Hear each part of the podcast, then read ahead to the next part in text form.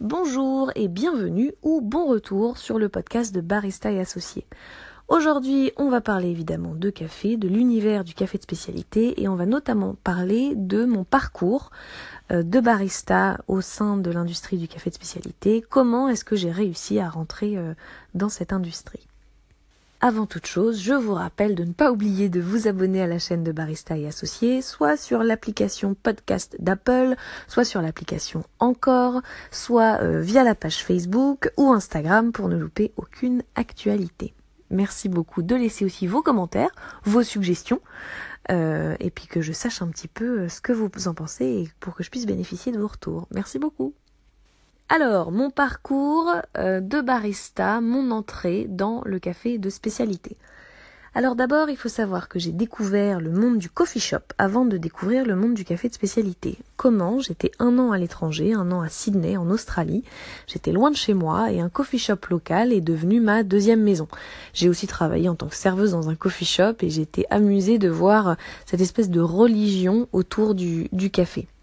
Donc après cette première année à découvrir cette culture du café, je rentre en France et puis euh, très vite je me dis non non la France là 2012 c'est pas possible, il faut que je reparte. Mais quitte à repartir, autant avoir un boulot un peu fun, barista ça a l'air chouette, euh, les baristas ont l'air de s'amuser, ils sont ils sont un peu mieux payés que les serveurs, je vais essayer de trouver une formation en France.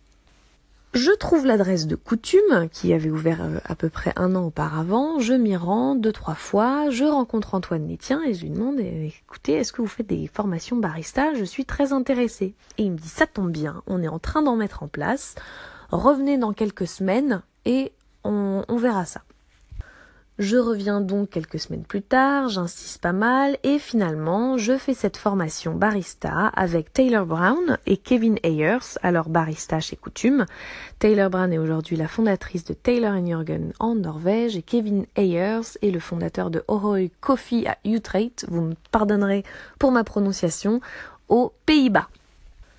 Donc cette formation de deux mois, euh, c'était une session par semaine de 4 heures, voilà, répartie euh, sur chaque semaine. Et, euh, et c'est là que j'ai découvert le café spécialité, c'est là que j'ai découvert toute la complexité du monde du café de spécialité. Kevin et Taylor m'ont fait littéralement tomber dedans et m'ont fait découvrir toutes les subtilités et toutes les nuances, les, détails, euh, voilà, tout ce qui est toutes les valeurs, les valeurs du café de spécialité. Et ils m'ont aussi inculqué euh, une certaine exigence, voilà, une exigence sur la qualité du produit, une exigence sur la qualité des gestes, sur l'engagement du barista et sur sa rigueur. Une fois que j'ai terminé ma formation, très vite je repars en Australie et là, grâce à un contact que j'avais de ma première année passée à Sydney, je dégote un job de barista dans un coffee shop local. Alors là, je fais pas long feu parce que j'ai tendance à pointer du doigt les problèmes quand ils existent et il se trouve que la machine à espresso de cet endroit était complètement foutue. Il y avait des problèmes de pression dans tous les sens, sauf que j'étais la seule à m'en plaindre. Du coup, ben le patron était pas ravi ravi qu'on lui montre les problèmes de, euh, de son joujou. Et puis bah du coup, on s'est arrêté là. Après cette première expérience ratée, euh, mais qui m'a quand même permis de me faire un petit peu la main, je vais à des dégustations de café dans les différents coffee shops et différentes torréfactions et je vais notamment à cette dégustation à Ruben Hills, un coffee shop très hipster et très euh, très populaire dans le milieu du café de spécialité qui se trouve dans la banlieue Surrey Hills, enfin pas dans la banlieue, mais dans le quartier de Surrey Hills à Sydney. Et à la fin de la dégustation, le patron me demande mais qu'est-ce que tu fais euh, Enfin, pourquoi t'es là Voilà, donc je lui dis bah écoutez, je, je m'intéresse beaucoup au café et je suis je suis à la recherche d'un emploi de barista. Il me dit écoute, on n'a pas d'emploi de barista pour l'instant, mais on peut t'embaucher sur la salle et on te formera sur la machine au fur et à mesure. Je commence donc sur la salle et il se trouve que c'est un coffee shop où quand on est en salle, on fait les V60, on fait les cafés filtres et tous les matins, la personne qui est responsable des cafés filtres doit faire les recettes. Donc il y a deux trois cafés qu'on doit goûter et c'est deux trois recettes pour chaque café et puis ensuite dans la journée, bah ça débite, on peut faire jusqu'à 3 4 V60 en même temps et ce plusieurs fois d'affilée. Voilà, donc ça m'a fait la main sur les V60, c'était super. Mais on ne m'a jamais donné ma chance derrière la machine. Donc au bout de trois mois, je leur ai dit écoutez, c'est gentil tout ça, mais moi j'ai besoin euh, de m'entraîner sur la machine. Et donc je suis partie. Donc je quitte euh, cet emploi chez Urban Hills et je n'ai pas de plan de rechange. Je parle à une amie euh, qui travaille dans le café, donc euh, qui, que je connais grâce à Taylor, ma formatrice parisienne, enfin australienne mais à Paris, et qui me dit écoute, je vais te présenter deux personnes qui qui ont envie de mettre en avant les femmes derrière les machines derrière les machines à, à café, puisqu'il faut savoir qu'être une femme à Sydney dans le café de spécialité, ça peut être un problème. Et donc effectivement, elle me les présente, ils sont emballés, ils me disent effectivement le fait que tu sois une femme, nous on trouve ça super, euh, on a envie de, on a envie de mettre les femmes en avant parce qu'il n'y a pas assez de femmes dans l'industrie du café de spécialité. Ils me font passer un entretien, ça se passe très bien et je commence dans un de leurs coffee shops dans une banlieue euh, de Sydney, euh, très familiale avec beaucoup de mamans qui sortent du yoga avec leur landau. et donc un coffee shop qui fait quand même 10 à 15 kilos de café par jour, donc bon débit. Alors, je ne commence pas tout de suite derrière la machine. En Australie, il faut d'abord faire ses preuves. Donc, je fais d'abord quelques semaines en salle où je fais le run. Donc, euh, j'apporte les, plats, les boissons, je débarrasse, je fais la vaisselle. Ensuite, je passe à la caisse, au comptoir où je prends les commandes. Ensuite, euh, donc comme euh, il y a du débit, on est deux sur la machine à café, donc je passe sur la partie espresso. Donc je ne fais pas les recettes, hein, juste je reproduis la recette du jour. Ensuite, je passe au lait. Donc là, on est responsable du latte art, d'interagir avec les clients, euh, de là, on est responsable de la sortie des boissons. Et ensuite, je gagne l'honneur ultime de me lever à 5 heures du matin, voire plus tôt, pour faire l'ouverture à 6h30 et établir la recette des cafés du jour.